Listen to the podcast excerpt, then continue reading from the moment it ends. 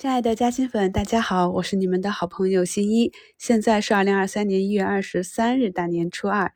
今天呢，想跟大家分享几个小故事，来聊一聊关于投资和财富。我在节目简介中呢，给大家加了文中注解。第一条呢，就是啊，摆脱一次幻觉，比发现一个真理更能使人明智。这是啊，一七八六年生于德国美因河畔法兰克福的。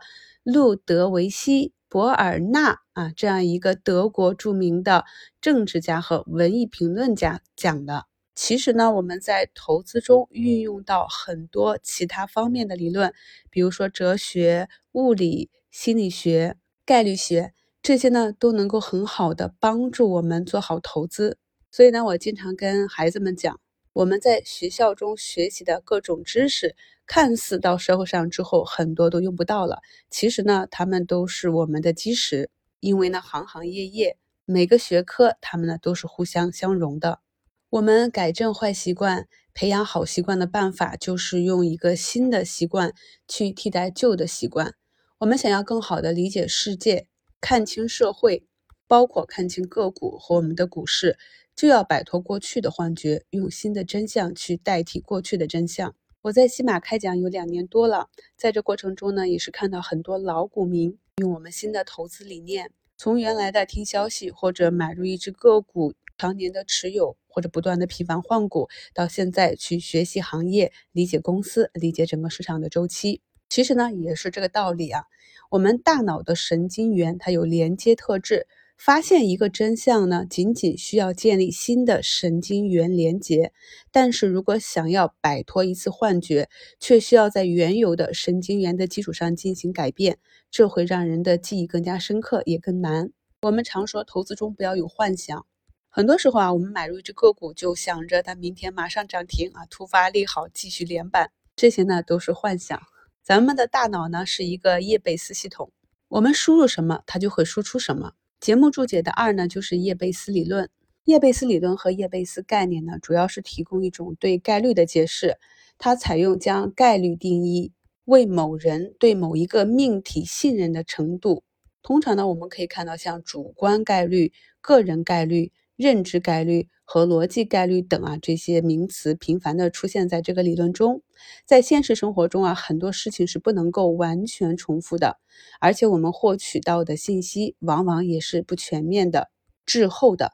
所以呢，我们就只能在这种有限的信息的限定下，尽可能的做出一个好的预测。叶贝斯框架下的概率理论呢，从另一个角度定义了概率。他认为概率是我们个人的一个主观概念。表明我们对某个事物是否发生的相信程度。那到了现代社会呢？叶贝斯定理也有非常多的应用，比如说在机器学习上非常经典的叶贝斯分类器，广泛应用于反垃圾邮件。那到我们的股市里，是不是也很像我们对个股的一个偏执？买入一只个股是因为看好它，认为它的股价能涨，而在之后的持有过程中，我们看到的所有信息，主观上就会屏蔽掉那些利空。而把那些所谓的利好放大，这样呢就不利于我们去做出正确的判断。我们的思考、信念乃至于人格，其实都是由整个环境里的信息渠道所塑造的。我们都知道啊，赚钱容易，首富难。有的人说呢，从穷到富是最艰难的，因为呢马太效应，穷人更穷，富人更富嘛。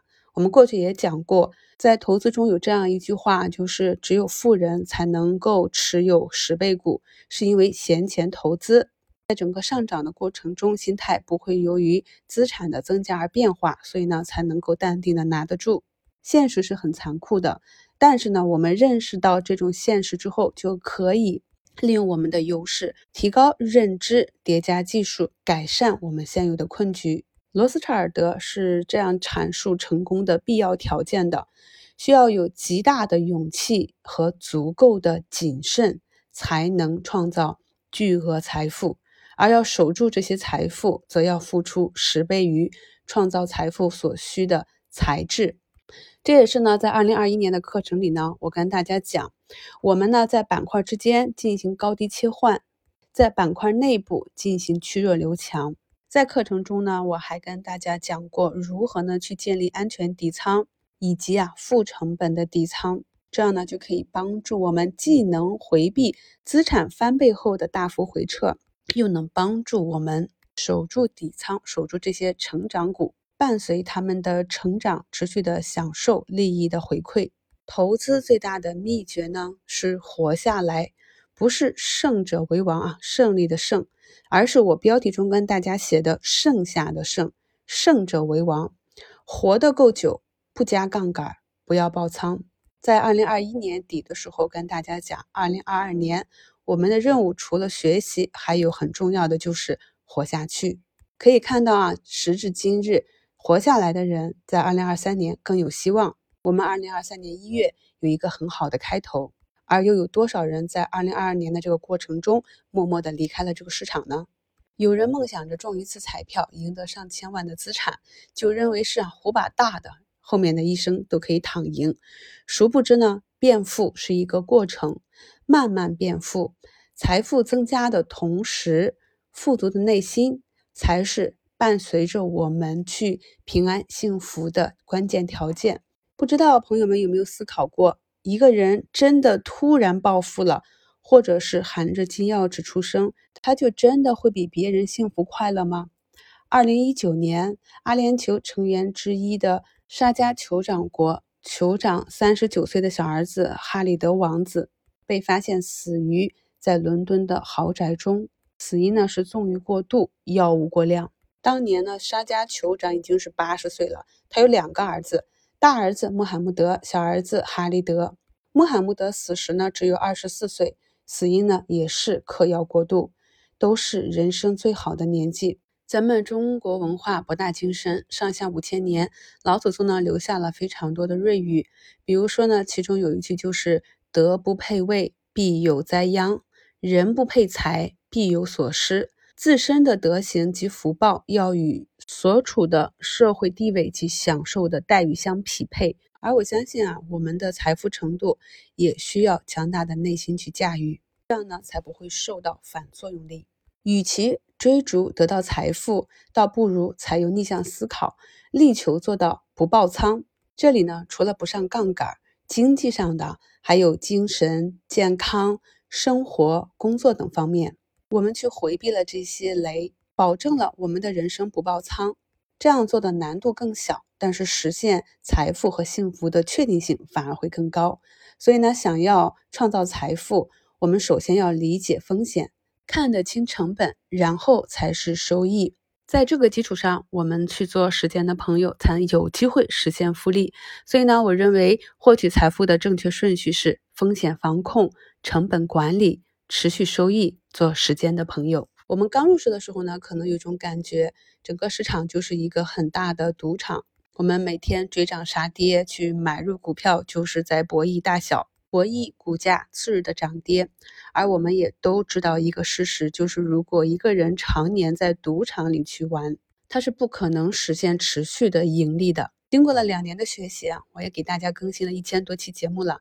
那我们也逐步的了解到，好的股票它的背后是一家好的公司，好的公司呢就是一台价值机器，而我们每个人则是一台学习机器。价值机器活得更久，取决于好的模式以及对的文化。好的模式呢，就是它经营的方向，它所在的行业；对的文化呢，就是它的管理层、管理班子如何引领着整个企业健康茁壮的发展。节目简介的第四条呢，给大家总结了我认为呢，实现持续稳定成功投资的几个要素啊。首先就是超强的学习研究能力，我们要了解宏观经济。行业研究、企业调研、技术分析、经验累积等啊，做一个终身学习者。不要觉得这很痛苦啊！当你真正的学进去，而且我们所学的知识能够反馈给我们带来更好的投资回报，那么这就是一个良性循环，就会激励着我们更加热情的投入到学习中。而且呢，持续的学习可以帮助我们保持大脑的年轻。我们的大脑年轻，就能够保证我们能够被剩下，有机会实现胜者为王。第二点就是精准的判断能力、缜密的逻辑思维能力、挖掘、搜集信息数据的能力、过滤无效的信息、筛选真相的能力、做出决策的魄力。最后呢，就是执行能力，知行合一，强大的心理素质，正确的方法论，坚定的投资理念。我们的市场上呢，存在着投机派和投资派。我在以前的节目里也讲过啊，这里的投机是一个中性词，并不是贬义词。要理解投机，博弈性更高，但不等于赌博。这里呢，想跟刚入市的年轻股民来分享一下，在做投资的初始的注意事项。首先呢，我们一定要有在正期待的领域里拼搏才是有意义的。如果一件事情的终点是零或者负值，我们的努力都是没有意义的。而对于很多呢尚未积累财富的年轻人来讲，你的时间成本、机会成本、创新活力，其实呢都是你的本钱。我们回顾啊，这疫情三年，很多人可能失业了，收入减少了，有的人就平躺了。三年过去呢，你会发现。有的人在这三年的闭关中，却有了飞跃的成长，实现了质的变化。每个伟大都有一个微不足道的开始。如果我们不能够从零做到一，就永远没有机会从一做到一个小目标，一个亿。所以呢，我们需要的是一个雪球和一条正确的路，正确的方式，我们才有机会滚大一个雪球。最后呢，我们每个人都有自己的舒适区，跳出舒适区。冲破思想的蛛网，才有机会实现变则通，通则达。